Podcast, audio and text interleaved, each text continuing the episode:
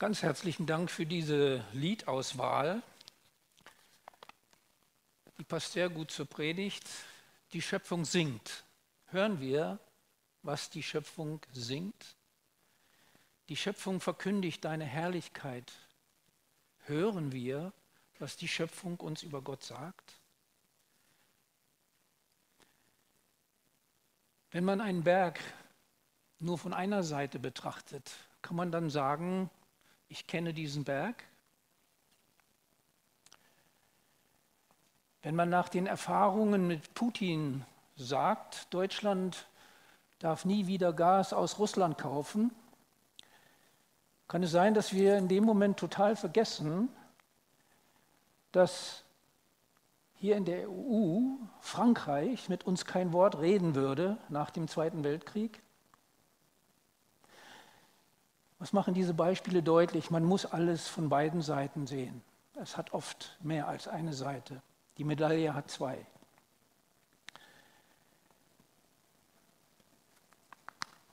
Jeder von uns hat seine eigenen Vorstellungen, wie Gott ist. Wie er handelt, wie er redet, Wenn das nicht so wäre, ihr Lieben, dann gäbe es nicht so viele verschiedene Konfessionen. Ja, unser Frömmigkeitsstil darf sehr, sehr unterschiedlich sein. Aber nein, Jesus hat nie gewollt, dass wir uns deswegen voneinander abgrenzen. Dieser falsche Weg fing schon in den ersten Gemeinden an. Die Juden die Christen aus jüdischem Hintergrund hatten immer Probleme mit den Christen aus dem heidischen Hintergrund. Aber eins glaube ich gewiss, an der Tür zum Himmel, da hängt kein Schild, auf dem steht, welche Konfessionen Zutritt haben. Ich glaube eher, vor der Tür zum Himmel, da liegt eine Fußmatte und da steht drauf, nur für erlöste Sünder. Gott hat nur einen Jesus in diese Welt geschickt und darum kann es auch nur eine Gemeinde Jesu geben. Auf diesen Fels will ich meine Gemeinde Einzahl bauen, sagt Jesus, als er von Petrus spricht. Unsere individuellen Vorstellungen von Gott haben alle ihre eigene Entstehungsgeschichte und sind durch das geprägt, was jeder von uns im Laufe seines Lebens gehört oder auch selber erlebt hat mit Gott. Auch in der Bibel finden wir diese unterschiedlichen Erfahrungen und Vorstellungen wieder. Und viele dieser Erfahrungen ähneln sich unseren. Woher kommt das? Das kommt daher, dass die Autoren dieser biblischen Texte es mit demselben Gott zu tun hatten, mit dem wir es auch zu tun haben. Und dennoch spiegelt sich in all dem, was wir in der Bibel lesen, nur einen, ein Teil der Wirklichkeit Gottes wider. Wie kann das angehen? Nun, das liegt daran, weil alles, was wir in der Bibel lesen und auch alles, was wir selber mit Gott erleben, immer nur subjektive Momentaufnahme innerhalb eines bestimmten historischen Zeitfensters ist. Das heißt, weil wir in der Zeit leben, ist das nur eine Seite der Medaille. Aber es gibt auch noch die andere.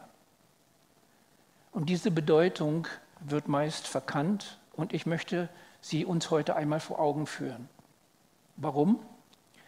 Weil diese andere Seite der Medaille uns nicht nur frei von vielen Ängsten macht, sondern auch uns von unseren lähmenden Gewohnheiten und Traditionen lösen kann. Ich rede von der Schöpfung Gottes, die Schöpfung singt und hat uns was zu sagen. Ich möchte das mal mit einem Bild vergleichen.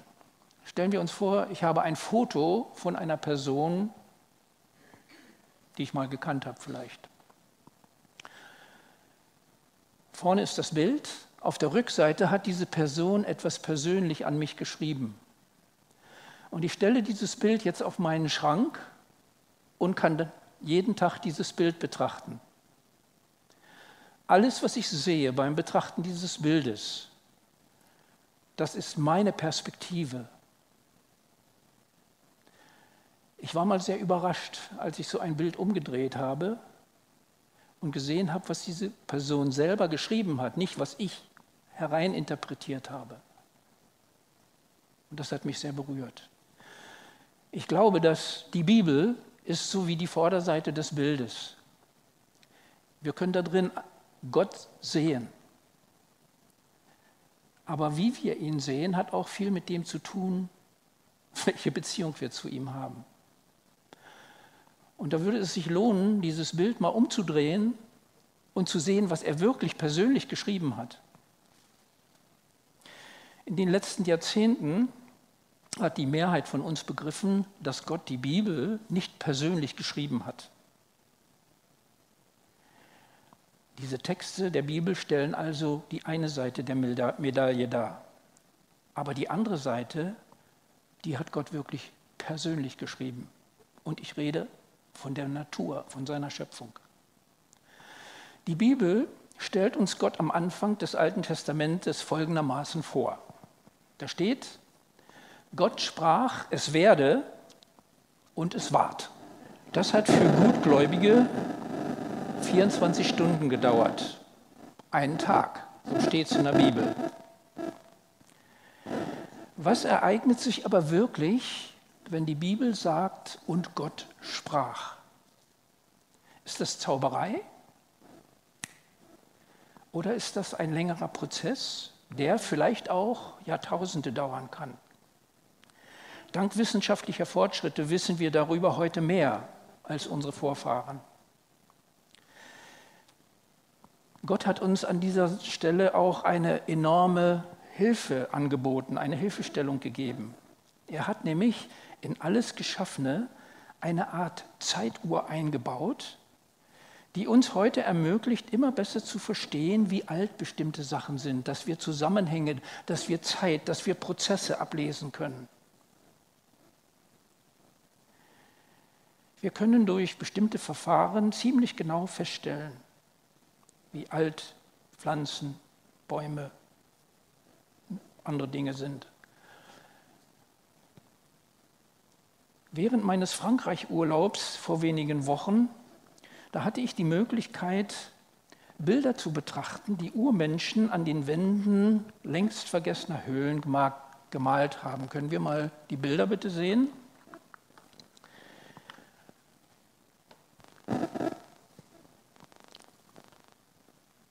Zeige nur mal drei, um so ein bisschen Eindruck zu machen, was ich dort gesehen habe.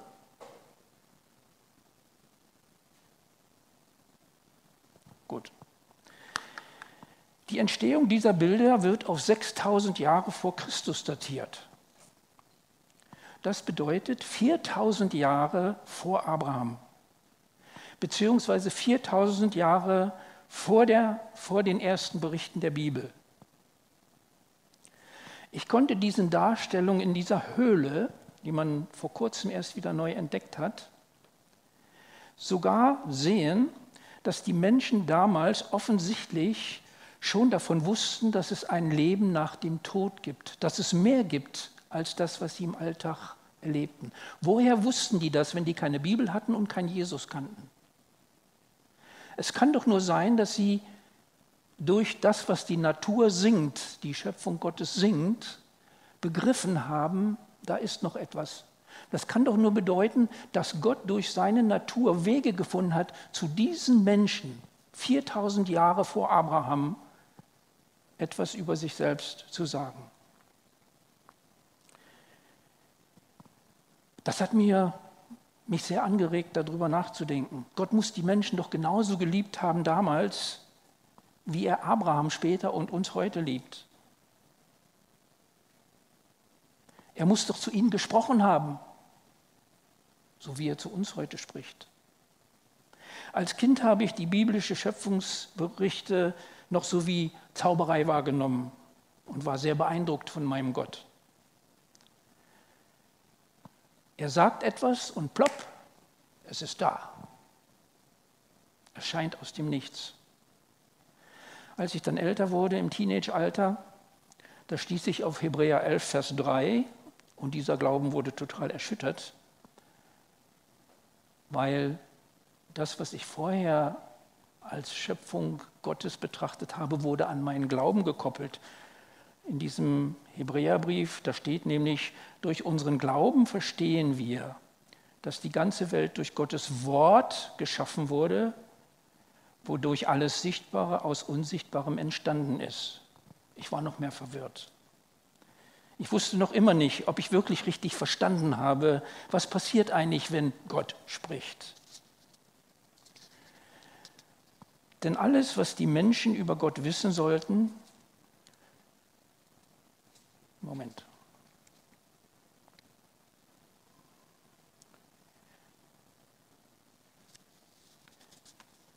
Denn alles,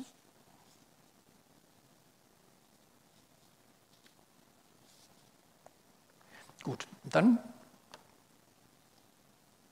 schaue ich euch mal diese Folie. Dann fand ich diesen sehr, sehr entscheidenden Vers aus Römer 1, 19 bis 20 und der hat für mich endlich Klarheit geschaffen. Da steht nämlich Folgendes. Denn alles, was die Menschen über Gott wissen sollen, das ist für sie offenkundig. Gott selbst hat ihnen dieses Wissen zugänglich gemacht. Denn durch seine Schöpfungswerke hat er sein, sichtbares, sein unsichtbares Wesen, seine Macht und seine göttliche Majestät für ihren Verstand begreifbar gemacht. Sie haben also keine Entschuldigung. Hier wird uns gesagt, die von Gott geschaffene Natur macht ihn für unseren Verstand begreiflich. Das bedeutet, alle Aussagen über Gott in der Bibel und im Besonderen das, was Jesus über ihn verkündigt hat, das gibt ihn wieder, ist aber nur die eine Seite der Medaille. Die andere Seite, die offenbart Gott durch seine Schöpfung, durch die Natur. Ich muss nicht nur glauben, was in der Bibel steht, sondern ich kann konkret sehen in seiner Schöpfung, wie er ist und was er uns sagen will. Und das finde ich unheimlich spannend. Was wir erkennen, wenn wir beide Seiten dieser Medaille betrachten, ist Folgendes. Das Einzige, was bei Gott immer einmalig und bis in alle Ewigkeit unveränderlich bleibt, das ist seine Liebe und seine Versöhnungstat am Kreuz von Golgatha. Das bleibt immer so, da ändert sich nichts dran.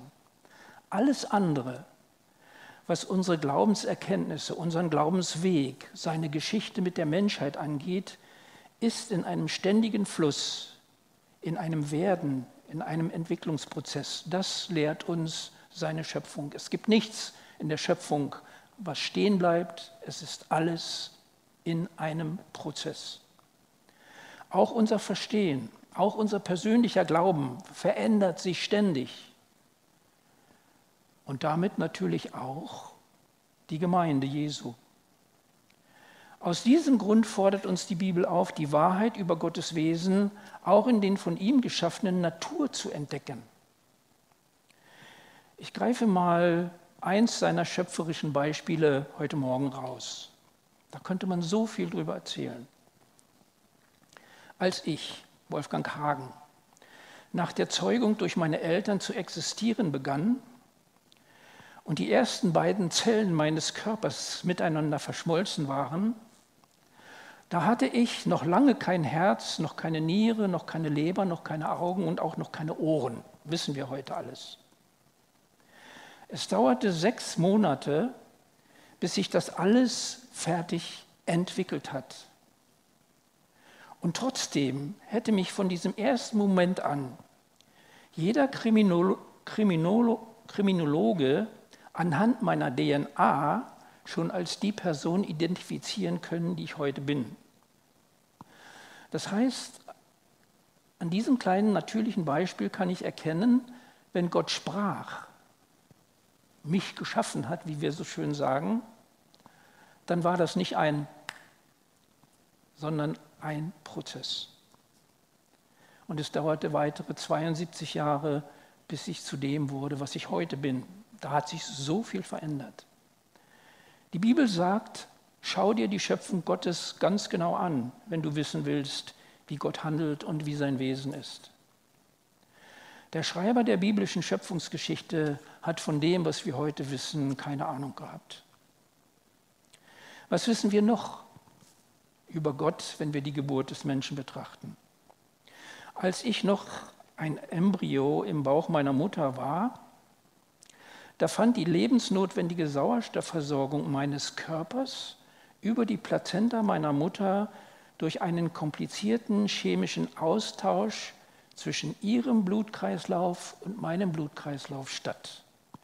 Mein Blutkreislauf war nicht gekoppelt mit ihrem. Und bei der Geburt, da passierte etwas für Wissenschaftler und Ärzte nicht noch Nachvollziehbares. Von dem Augenblick meiner Geburt an fand meine Sauerstoffversorgung wie von Zauberhand schlagartig über meine Lunge und meine eigene Atmung statt. Wissenschaftler haben festgestellt, dass im Augenblick der Geburt eine spontane Veränderung in jenen Chromosomen stattfinden muss, die diesen Prozess der Sauerstoffversorgung steuern. Kein Arzt, kein Wissenschaftler ist bis heute in der Lage, diesen, dieses Wunder in diesem Moment des Übergangs zu erklären. Die Bibel sagt, schau in die Schöpfung Gottes, wenn du wissen willst, wie Gott handelt und wie sein Wesen ist.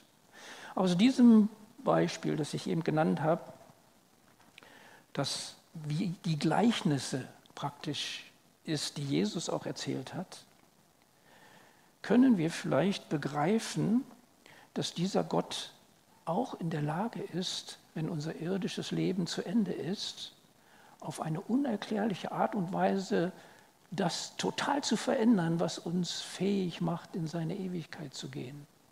Da wird ja auch drüber gerätselt und spekuliert und Geschichten erzählt. Was passiert mit meinem Leib, wenn ich sterbe und in die Ewigkeit gehe? Keiner weiß es. Aber eins weiß ich durch dieses Beispiel, Gott hat eine Lösung.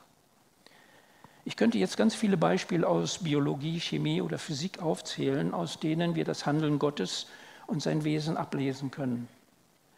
Und diese Beispiele würden uns durchgängig zeigen, dass sich in den Händen Gottes, in seiner Schöpfung, alles in einem lebendigen Prozess befindet. Veränderung, Entwicklung. Es ist in einem Fluss. Es ist nichts Statisches. Es lebt.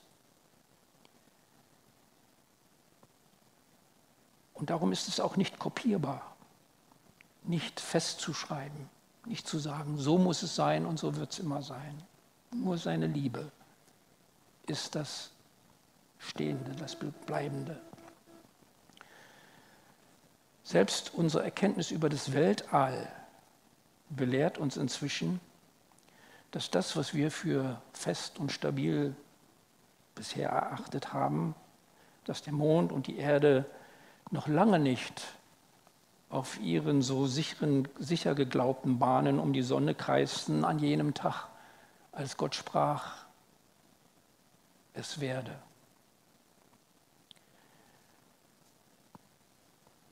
Sondern das hat Millionen Jahre gedauert. Ich möchte heute bewusst machen, dass Gottes schöpferisches Handeln damals und heute ein Prozess ist und kein Zauberakt. Die Natur lehrt uns das. Es gibt in der Natur diese Zauberakte nicht. Warum ist es wichtig, dies oder diese andere Seite der Medaille neu bewusst zu machen? Weil das enorme Auswirkungen auf unser Glaubensleben und auch auf unsere Erwartungen an Gott hat. Eine Frage, was passiert eigentlich, wenn ich bete? Eines ist ganz sicher, Gott hört jedes Gebet. Jedes ohne Ausnahme. Daran hat Jesus keinen Zweifel gelassen. Aber warum vermissen wir Menschen die sofortige Antwort auf unsere Gebete so oft?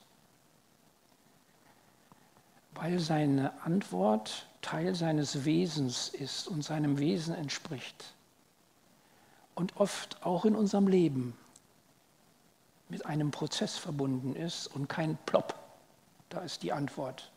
Gott ist kein Automat, oben Gebet rein, unten Ware raus. Das gibt es auch, aber das ist nicht die Regel. Ich kann aus meinem Leben nur erzählen, wie oft habe ich in meiner Verzweiflung schon auf den Knien gelegen und zu Gott gefleht, Herr, sprich was, rede mit mir. Die Bibel sagt, wenn du sprichst, passiert's. Die Bibel sagt doch, wenn du sprichst, dann wird es Licht. Wenn du sprichst, dann überfluten Wasserströme die, das dürre Land. Wenn du sprichst, dann erhellen die Sterne und der Mond das Himmelszelt. Wenn du sprichst, dann wuchert die Flora auf der ganzen Welt. Wenn du sprichst, dann wimmelt das Wasser und das Land voller Tiere. Ich lausche mit offenem Herzen im Dunkeln und, warte darauf, dass du etwas sagst. Also bitte, Herr, sprich, rede mit mir. Und dann flüstert mein Verstand zu mir, du bist nicht der Einzige auf der Welt, der sein Wort braucht. Du weißt, dass Gott wichtigere Dinge zu tun hat. Also hab Geduld, vielleicht später, sagt mir mein Verstand. Und oft habe ich dann gebetet, Herr, zeig mir, ob ich falsch bete. Wenn dein Wille nicht meinem Willen entspricht, dann verwirrt mich das. Herr, sprich mit mir, sag ein Wort und es wird sein. Und bei diesen Gebeten merke ich in meiner Verbohrtheit gar nicht, dass er vielleicht schon längst angefangen hat zu reden. Und warum merke ich das nicht? Weil ich einfach nicht kapieren will oder wollte, dass sein Reden ein ganz anderes Ziel mit mir haben könnte, als Bonbons zu verteilen, als Wünsche zu erfüllen. Ziel seiner Liebe ist nämlich nicht, dass mein Leben hier auf der Erde möglichst problemlos über die Bühne geht, sondern dass mein Wesen seinem Wesen ähnlicher wird. Und das funktioniert nicht dort, wo er all meine Wünsche erfüllt. Das braucht Zeit zum Reifen. Das erfordert bei mir einen Lernprozess und kann, so wie ich mich kenne, manchmal ganz schön lange dauern. Vielleicht war ich auch etwas uneinsichtig sein Reden wollte mich schon an ein Ziel führen, das meinen Wünschen entsprach, aber auf einem ganz anderen Weg, als mein kleines, dummes Gehirn geplant hatte. Und es gibt noch einen zweiten Grund, warum es mir heute wichtig ist, diese andere Seite der Medaille, nämlich in die Natur reinschauen, zu sehen, wie handelt Gott, wie ist Gott, wie gestaltet Gott nicht nur die Natur, sondern auch mein Leben. Wie gestaltet er Gott? Wie gestaltet er Gemeinde? Warum es wichtig ist, diese andere Blickrichtung sich neu bewusst zu machen. Weil das auch konkrete Auswirkungen auf die Gestaltung und die Entwicklung einer Gemeinde hat. Gemeindewachstum ist seit Jesu Missionsbefehl immer Teil eines Wachstumsprozesses und niemals ein anzustrebender Ist-Zustand. Gemeinde von heute sollte nicht eine Kopie von den Gemeinden von damals sein. Warum? Weil der treibende Geist der Gemeinde ein lebendiger, schöpferischer Geist ist. Gottes Ideen für Gemeinde sind genauso vielfältig wie seine Ideen in der Natur. Ich habe mich oft gefragt, wovor haben wir Christen Angst? Wenn wir immer versuchen, die Gemeinden und ihre Strukturen von damals, von vor 2000 Jahren zu kopieren. So nach dem Motto, das ist Gottes Wille. Gott kann das nicht wollen. Warum? Weil seine Kreatur auch heute noch zeigt, dass er schöpferisch tätig ist und dass er nicht am siebten Tag geruht hat. Gott muss sich nicht ausruhen. Seine Schöpfung ist noch immer in vollem Gang. Schaut in die Natur. Kontinente verschieben sich, Erdbeben und Vulkane verändern das Gesicht der Erde. Berge entstehen, Tierrassen sterben aus, neue Gattungen entstehen, Eiszeiten und Dürre wechseln sich ab. Naturkatastrophen krempeln Bestehendes um. Die ganze Schöpfung ist ständig im Wandel. Und auch Gemeinde unterliegt diesem Schöpfer und bleibt nicht, wie sie einmal war. Schaut doch einfach hin. In Römer 1.20 heißt es knallhart, wir werden keine Ausrede haben, wenn wir das Bleibende suchen. Zum Schluss noch einen letzten Vers aus dem Alten Testament vom Propheten Jeremia, aus Jeremia 18, Vers 6. Ich glaube, ich habe da auch eine Folie von, ja. Der Herr sprach zu Jeremia, gehe hinab zum Haus des Töpfers dort werde ich dir eine Botschaft geben. Da sagt Gott auch, schau dir dies, das Natürliche an. Ich habe dir was zu sagen. Ich ging dorthin und sah, wie der Töpfer gerade ein Gefäß auf der Scheibe drehte. Doch es misslang ihm. Er nahm den Ton und formte ein neues Gefäß daraus, das ihm besser gefiel. Und da sprach der Herr zu mir, die Menschen sind in meiner Hand wie Ton in der Hand des Töpfers. Heißt das nicht auch, wir sind nicht fertig, sondern der Töpfer arbeitet noch an uns, solange wir leben? Die Frage, möchtest du ein Gefäß in der Hand des Töpfers sein? Vertraust du Gott, dieser Gott, der durch die Bibel zu uns redet, der durch Jesus zu uns geredet hat, sich vorgestellt hat, der bis heute durch seine unglaublich tolle, wunderbare, erstaunliche Schöpfung zu uns redet. Er will nur dein Bestes. Er hört jedes Gebet, aber er antwortet seinem Wesen entsprechend. Nicht wie ein Automat, sondern wie ein lebendiger, kreativer Schöpfer. Wollen wir als Gemeinde ein Gefäß in seiner Töpferhand sein? Oder wollen wir miteinander alte Modelle nachbauen? Ihr Lieben, unser Gott ist so unglaublich groß.